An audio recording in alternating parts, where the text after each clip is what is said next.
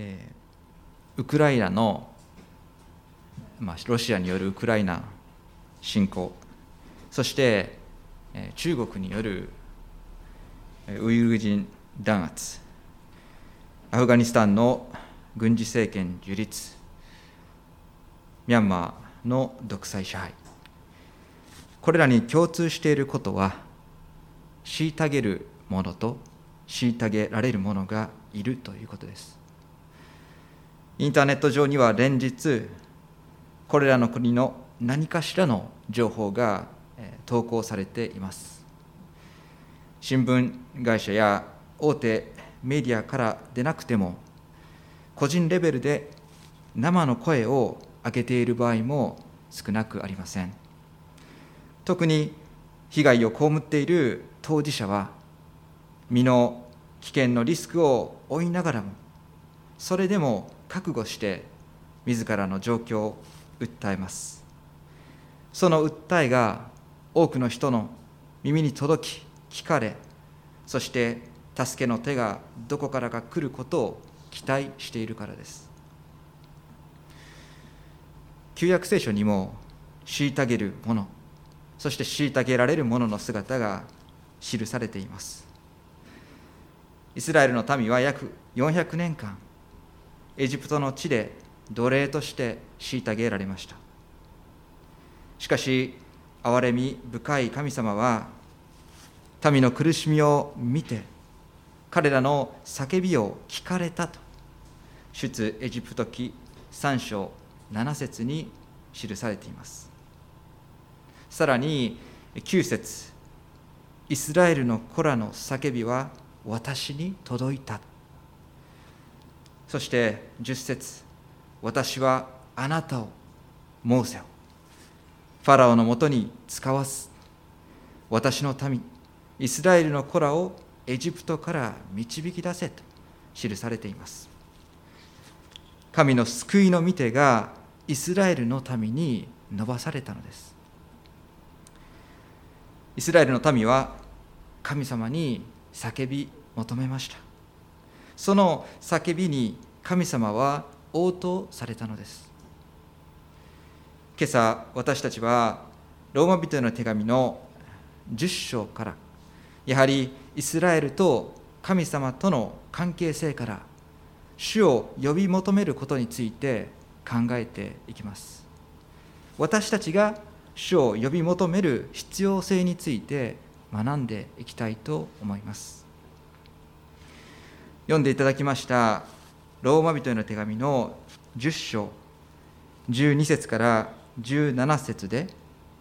パウロは少なくとも3つの主張をしていることに気がつきます。1つ目は13節。主の皆を呼び求める者は皆救われる。2つ目の主張は16節。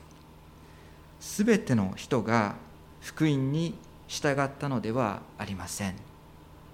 そして3つ目の主張は17節。信仰は聞くことから始まります。このパウロの3つの主張から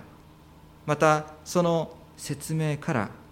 私たちは大切な真理をそれぞれ学ぶことができます。では第一に主の皆を呼び求める者は皆救われる。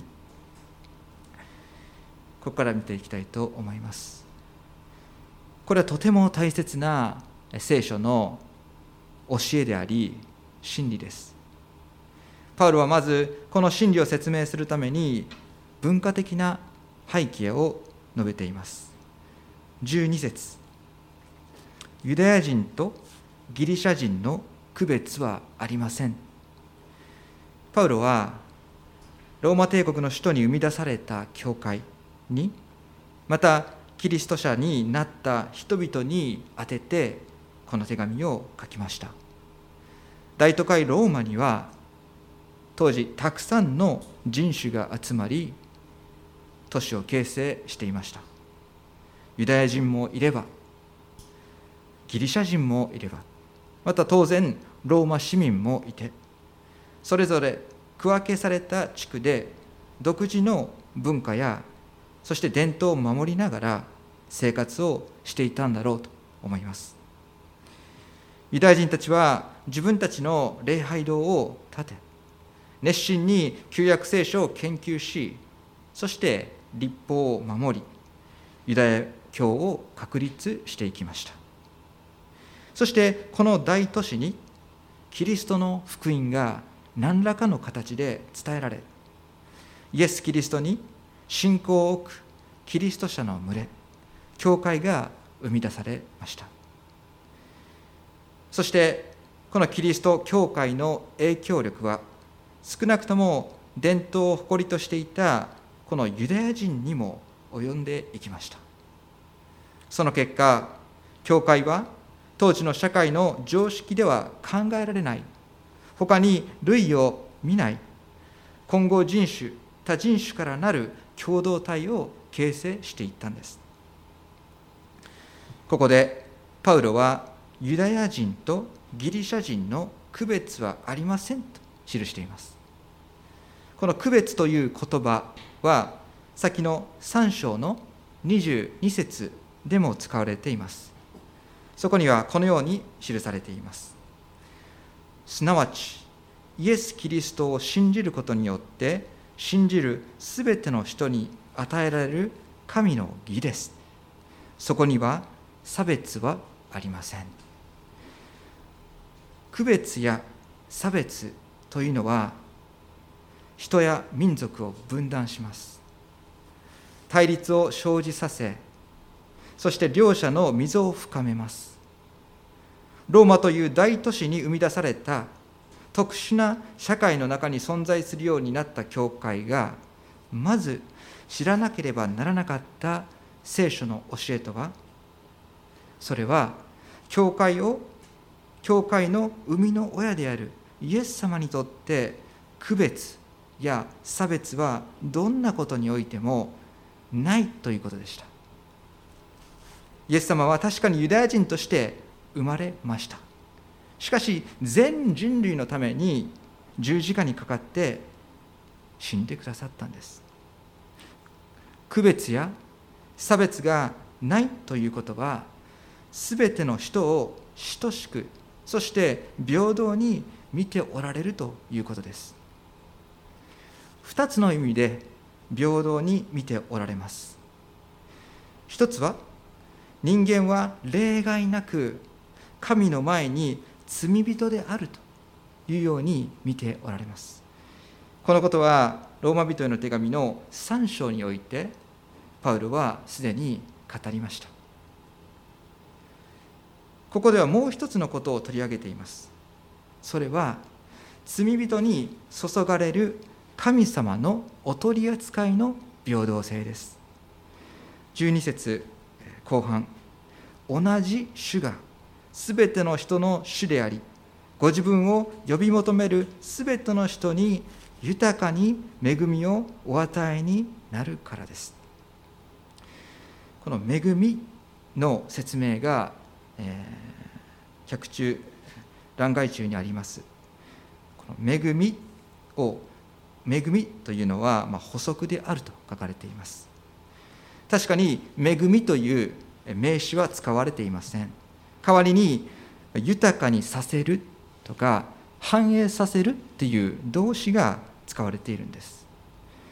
しかし新海訳聖書は伝統的に恵みという日本語この単語を補足しているんですね。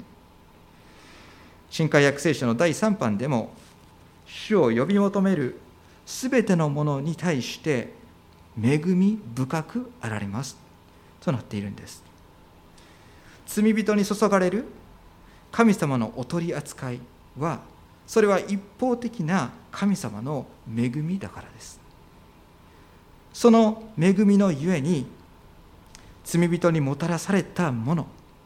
それがイエス・キリストが与えてくださる救いであるとパウロは結論付けます。13節。主の皆を呼び求める者は皆救われるのです。主の皆を呼び求める者は皆救われるのです。このようにパウロは言い切りました。しかしこれはパウロ独自の表現ではなく旧約聖書のヨエル書2章の32節を引用したものだと思われます。そしてこの後も旧約聖書のイザヤ書の引用がたびたび出てきますがユダヤ人たちがすでにその権威を認めていた旧約聖書を用いてパウロは自分がした主張を丁寧に説明しそして根拠づけていくわけです。続く14節そして15節においてパウロは独特の言い回しを用いて主の皆を呼び求める者は皆救われるという主張を深めていきます。13節主の皆を呼び求める者は皆救われるのですといったことに対して14節しかし信じたことのない方をどのようにして呼び求めるでしょうか。聞いたことのない方をどのようにして信じるでしょうか。述べ伝える人がいなければどのようにして聞くでしょうか。使わされることがなければどのようにして述べ伝えるでしょうか。さてこの14節を1回読んだだけで暗唱できるという方はどれほどいらっしゃるでしょうか？ま理系的な思考回路をお持ちの方であればそれほど苦労しないかもしれませんけれども私は何度も何度もここを読む必要がありました。パウロがここでしていることは13節の「皆救われるのです」「皆救われるのです」この立派な真理の主張を支えている一つ一つの柱を明らかにしているのだと思うんです。あるいはその主張のその真理の主張にたどり着くまでの道のりを一つ一つ遡って時間を巻き戻して説明をしてくれているんです。はしごをかけて上に登っていくのではなく下にどんどん降りていくイメージです。皆救われるのですが一番上にあるとすると5つのはしごを下に向けてそして降りていくイメージです。まず救われるためには13節呼び求めなければならない。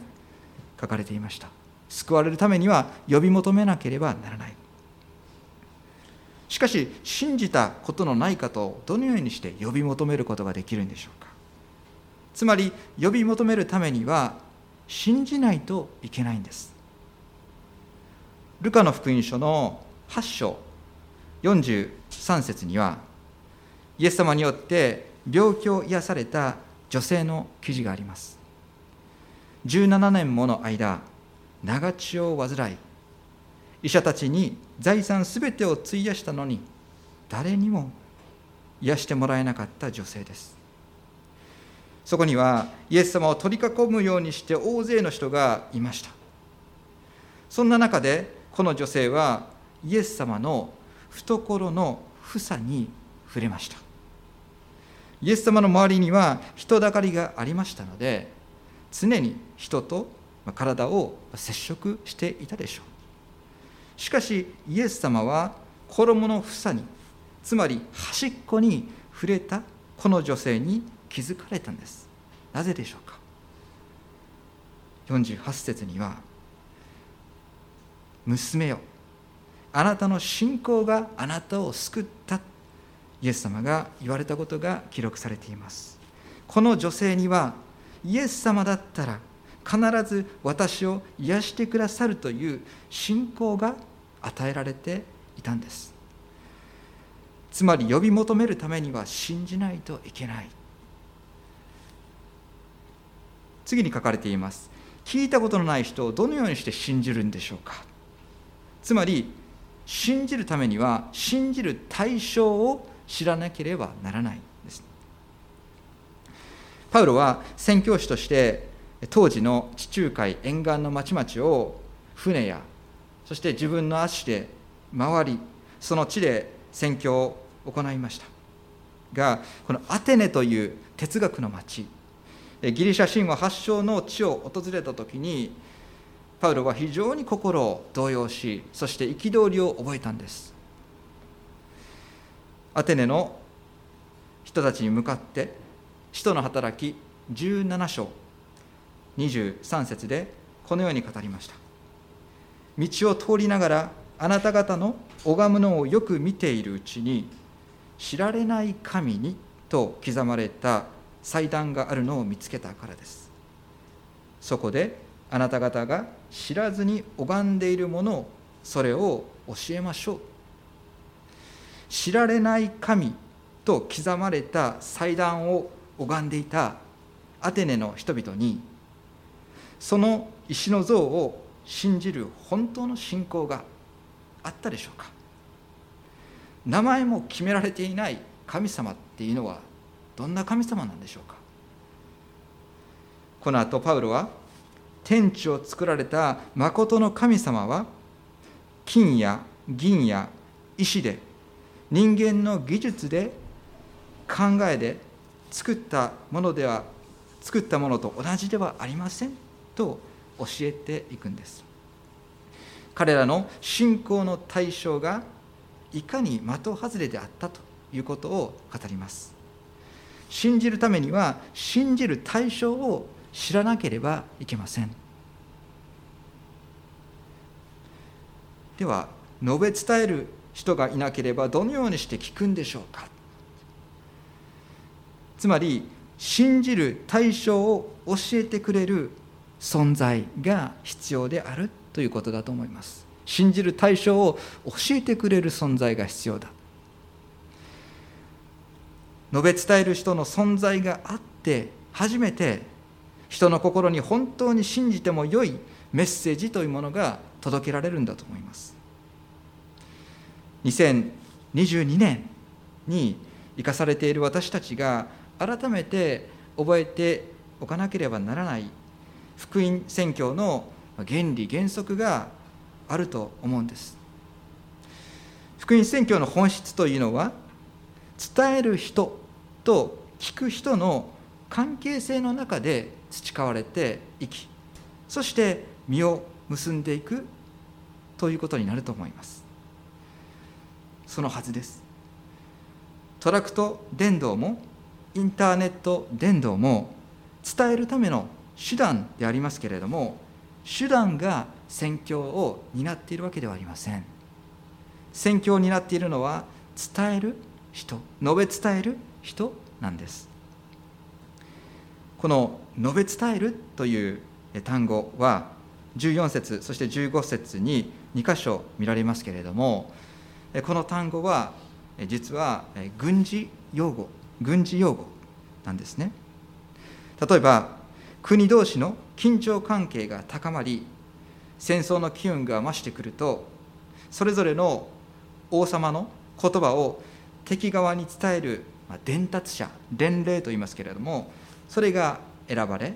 その伝令を敵陣に送り込むんです。目的は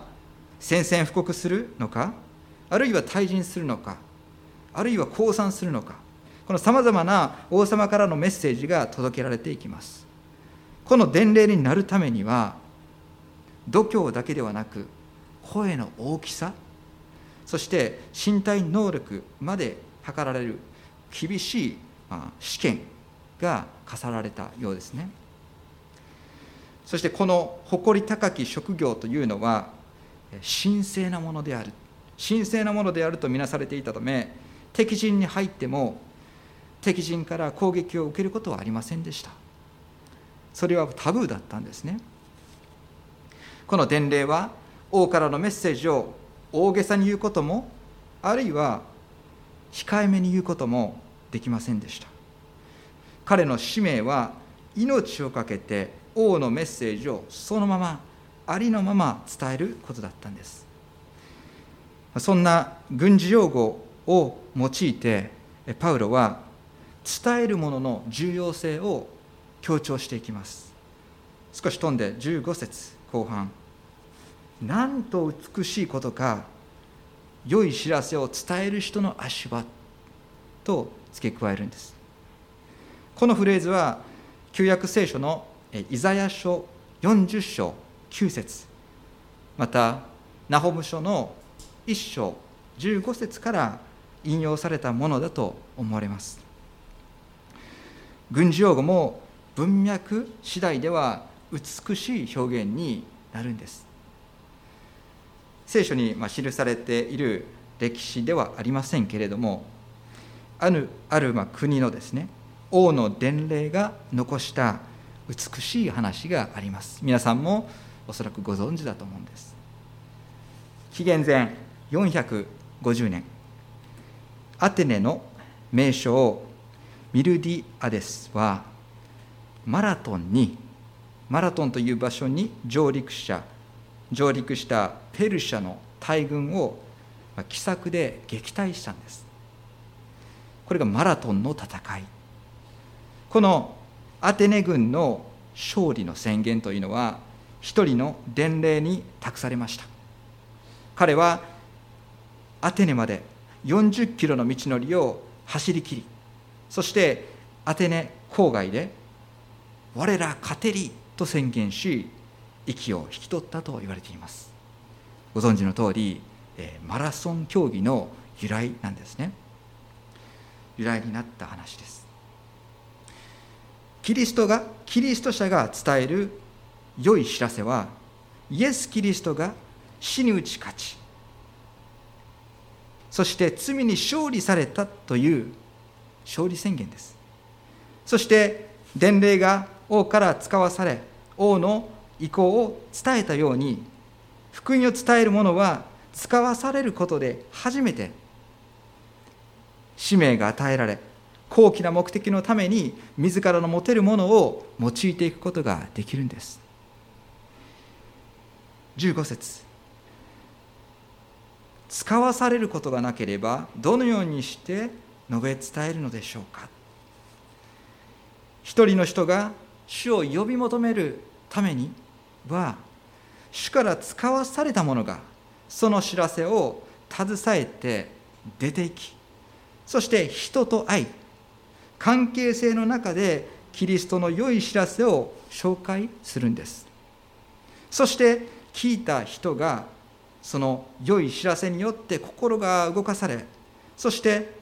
良い知らせであるイエス様を信じそしてイエス様に向かって私の主になってくださいと呼び求める。そうすることで主は呼び求めた人を救いに導かれるんです。パウロはなぜこの14節15節で組み立てが必要な少し論理的とも言える言い方をしたんでしょう。それは読者であるローマの教会の信者の助けになると思ったからでしょう。どのような助けかというとそれはパウロが見ていて見ていたそして感じていた福音宣教の課題福音宣教の課題というものを的確に指摘しそして理解させることにおいてだったと思います。福音宣教は百発百中ではありません。課題が多くあります。そしてその課題が2番目のパウロの主張につながっていきます。2番目の主張すべての人が福音に従ったのではありません。16節の冒頭は「しかし」という接続詞から始まります。しかしすべての人が福音に従ったのではありません。これはすべての人が救われるというこの主張と比較させる表現ですけれども決して矛盾ではありません。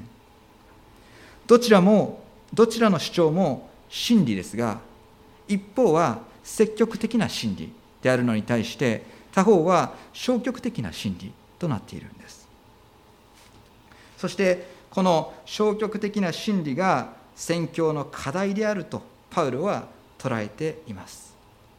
パウロ自身この消極的な真理の中に自分の身を置いていたからこそより鮮明にこの福音宣教の課題について重荷があったのだと思います。しかしこの福音宣教の課題というのは今日やまた明日始まったことではなく昔からの課題であったですね。再びパウロは旧約聖書を引用することで、えー、説明していきます。16節後半。私たちが聞いたことを誰が信じたか？私たちが聞いたことを誰が信じたか？この引用元はイザヤ書の53章の一節です。そしてこのイザヤ書53章を読み進めていくと53章全体がですねある人物のことについて予言されていることに気がつくんです。少し広い読みをしますけども人が人から蔑まれた方悲しみの人痛みを担った方神に罰せられ打たれ苦しめられた方差し通され砕かれた方という表現が次々に記されていきます。パウロはこの方が誰を指しているのか理解することができたんです。もちろん救われた後のパウロです。イザヤ書53章の苦難のしもべがイエス・キリストを指し示す予言であったことを知ったパウロは本当に胸を打たれたと思うんです。救われる前霊的に盲目であったパウロは全くもって的外れなことを行い続けていました。イエスを救い主キリストであると認め告白したクリスチャンたちを捕らえてそして牢屋に入れていてたんです。全ての人が福音に従ったのではありませんという主張の中にパウロ自身も自分自身も含まれていたということをパウロは過去の記憶として思い出しているんですね。全ての人が福音に従ったのではありませんという主張をさらに考えていきます。神の子として使わされイエス様の福音宣教はどのようなものだったんだろうとそのようなことを少し考えました。例えばマルコの福音書の6章1節から6節でイエス様はまず教理伝道を行うためにナザレに戻られましたね。イエス様はそこで御言葉を述べましたけれども教えられましたけれども人々の応答というのは全くもってありませんでした。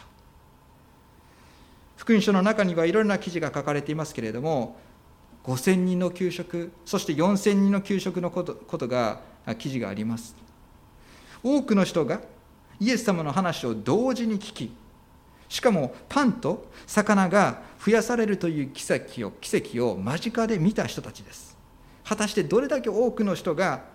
その福音のメッセージを聞きそれに応答したんでしょうか。悲しいかな。その記事においては彼らが信じたとか従ったということは書かれていないんです。むしろイエス様は人々むしろ人々はイエス様を都合の良い彼らの王にしようと無理やり連れて行こうとしていました。イエス様だったら何百人で何百人であろうが何千人であろうが簡単に人の心を変えてそして救いに導くことができるはずです。しかしそうはされなかったんです。弟子たちの福音宣教に関しても同じことが言えます。イエス様は弟子たちを宣教の働きのために使わされました。しかしマルコの福音書の6章の11節このように言われているんです。あなた方を受け入れずあなた方の言うことを聞かない場所があったならそこから出ていく時彼らに対する証言として足の裏の塵を払い落としなさい。もうすでにあなた方を受け入れられない。あなた方はの話は聞かれないということをイエス様は弟子たちにおっしゃってるんですね。この福音の宣教の課題は一向に解消されないどころかそれは今も同じようにありそしてこれからも課題として存在し続けるんです福音を携えていく時私たちには相手がどのように反応するかまでの責任を負わされてはいません。それは人にはできないことだからです。天の父なる神様の完全なる御心に御心によることだからです。では私たちにできることは何でしょうか？私たちにできることは一体何があるんでしょうか？それは聞くことから始まる。聞くことから始まる神様の働きに常に関心を向けることです。そしてそのことがパウロの3つ目の主張へとつながっていきます。信仰は聞くことから始まります。17節ですから信仰は聞くことから始まります。聞くことはキリストについての言葉を通して実現するのです。17節のこの冒頭でも「ですから」という接続詞から始められています。すべての人が福音に従ったのではありませんというこの消極的真理を受けて再び積極的真理が語られていきます。確かに福音宣教の課題は依然存在します。しかしだからといって私たちは手をこまねいているだけはダメなんです。神様が始めようとされていることに積極的に関心を向けることが大切だと思うんです。では神様は何を誰の中に始めようとされているんでしょうか？それはまず私たちの内側から始まる改革として捉えなければいけません。私たちはキリスト者でありますしそしてイエス様を主と告白するものであります。もし誰かからあなたは信仰者ですかクリスチャンですかと聞かれると私たちははいそうですと答えることができるでしょう。それではあなたは主を呼び求めていますかと聞かれたらどうでしょうか。はい呼び求めてますと即答することができるでしょうか。主を呼び求めることは救われるためだけに必要なことなんでしょうか？すでに救われた者はもう主を呼び求めなくては呼び求めなくていいんでしょうか？コリント人の手紙の第1一章の2節でパウロはコリントの教会に向けての挨拶の中でこのように言っています。コリントにある教会へすなわち至る所で私たちの主イエス・キリストの名を呼び求めているすべての人たちと共に。